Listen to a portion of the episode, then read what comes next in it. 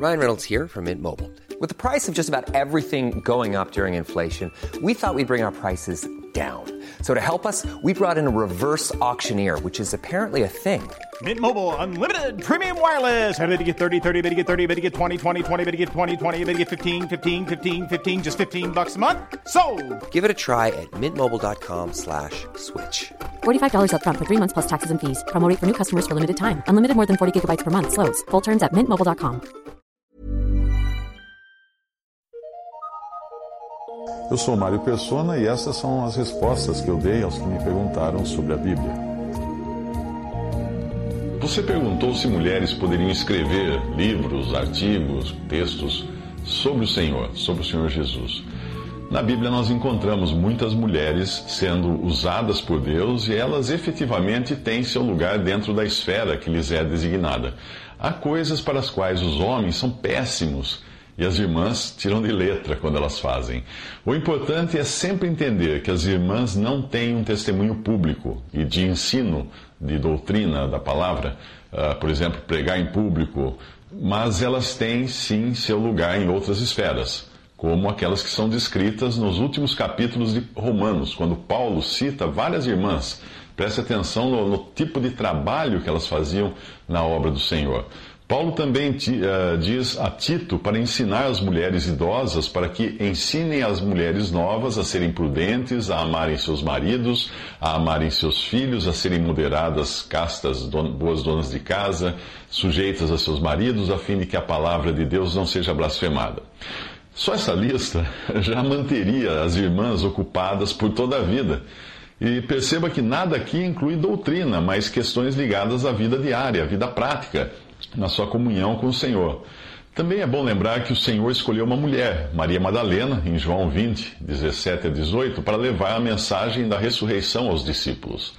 Em Atos, nós encontramos Priscila e Áquila ajudando Apolo, explicando mais precisamente o caminho de Deus. Mas repare que não é Priscila quem está fazendo isso, porém Priscila e Áquila. Ou seja, considerando que em outras passagens nós vemos os limites impostos ao ministério das mulheres, aqui ela evidentemente está ajudando seu marido. E isto não em público, mas em seu próprio lar. O texto que eu vou citar agora, de Faraday, pode ajudar. Ele escreve assim: Enquanto as mulheres falarem na Assembleia, em qualquer maneira que seja, as Escrituras são claras a respeito. Elas não devem falar, conforme ensina 1 Coríntios 14, de 24 a 45. Esta passagem não deve ser negligenciada por aquelas cujo único desejo é fazer a vontade do Senhor. O capítulo todo dá total liberdade para os santos quando reunidos, desde que tudo seja feito para edificação o que eu nem preciso dizer que exige a direção do Espírito Santo, sem o qual nada pode ser de proveito ou para a glória do Senhor. A única exceção é as vossas mulheres estejam caladas nas igrejas porque não lhes é permitido falar.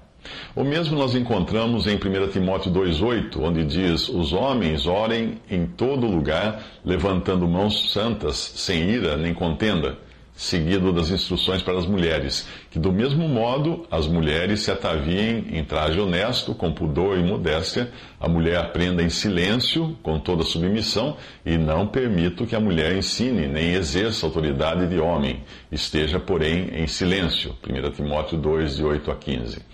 Outra razão para sua sujeição é o que está subentendido em 1 Coríntios 14, 36.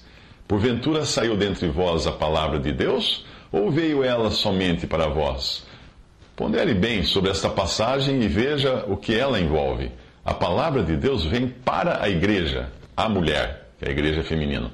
Nunca vem dela, nunca vem da igreja, como os romanistas costumam ensinar. A mulher cristã deve agir sobre este grande princípio e aprender do homem e não querer ensinar o homem. Faraday uh, do livro Women Speaking in Public.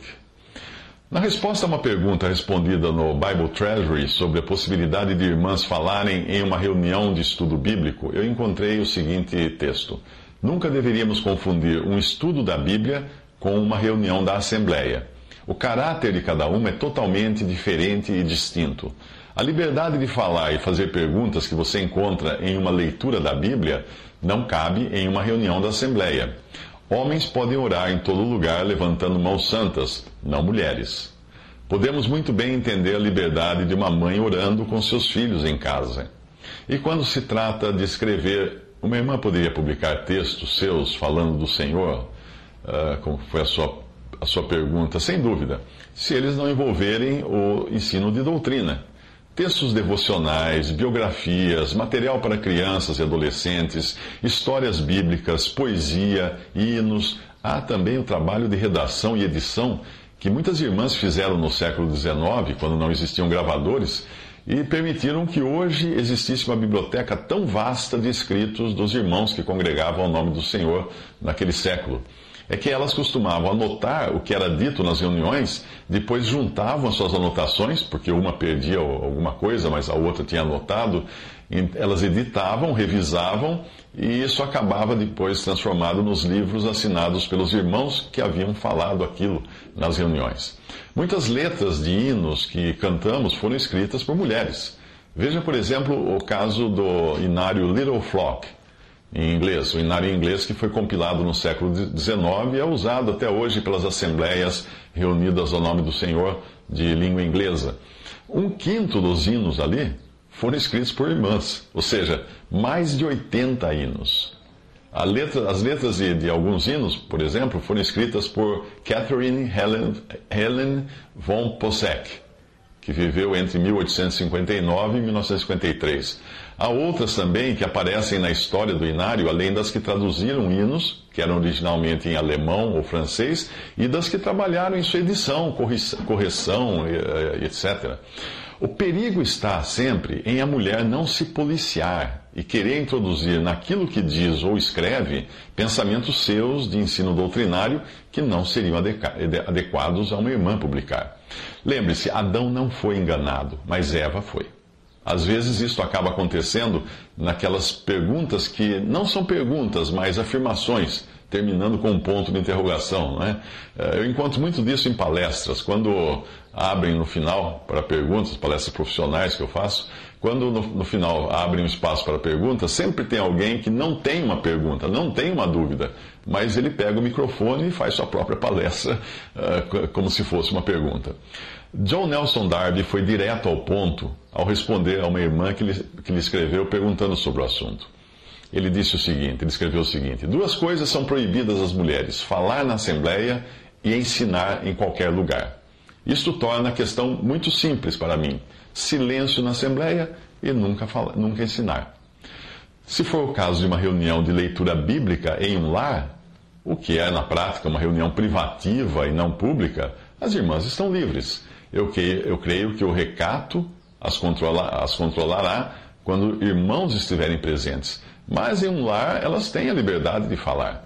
No momento em que os irmãos se reúnem como tais, como irmãos reunidos ao nome do Senhor, então o lugar das irmãs é de silêncio, porque o simples fato de fazerem uma pergunta pode esconder o ensino. Uma reunião que ocorra no salão de reuniões, que é usado pela Assembleia, pode mais ou menos ter necessariamente o caráter de uma reunião de Assembleia, se for algo aberto e público para todos comparecerem. Quando existe liberdade, há também muitas coisas que estão conectadas à decência das irmãs e que devem seguir de guia. Não vos ensina, a palavra diz, não vos ensina a mesma natureza escreve o apóstolo, e tudo está maravilhosamente em seu lugar. As mulheres tiveram seu belo papel nos evangelhos e mesmo nas epístolas. Elas são encontradas apegadas a Jesus, quando os discípulos não faziam o mesmo, mas era no lugar que lhes estava designado que elas devotamente apegavam-se a ele, não no ensino público. A ordem de Deus traz maior progresso do que qualquer superioridade de inteligência. Eu creio que o fato de terem fé para manter-se em silêncio e confiarem no Senhor seria suficiente para fazer com que elas permanecessem em silêncio quando fossem incentivadas a falar. Mas nesse caso a questão seria realmente de decoro, não de fé. A Bíblia diz: não permito que a mulher ensine. 1 Timóteo 2,12.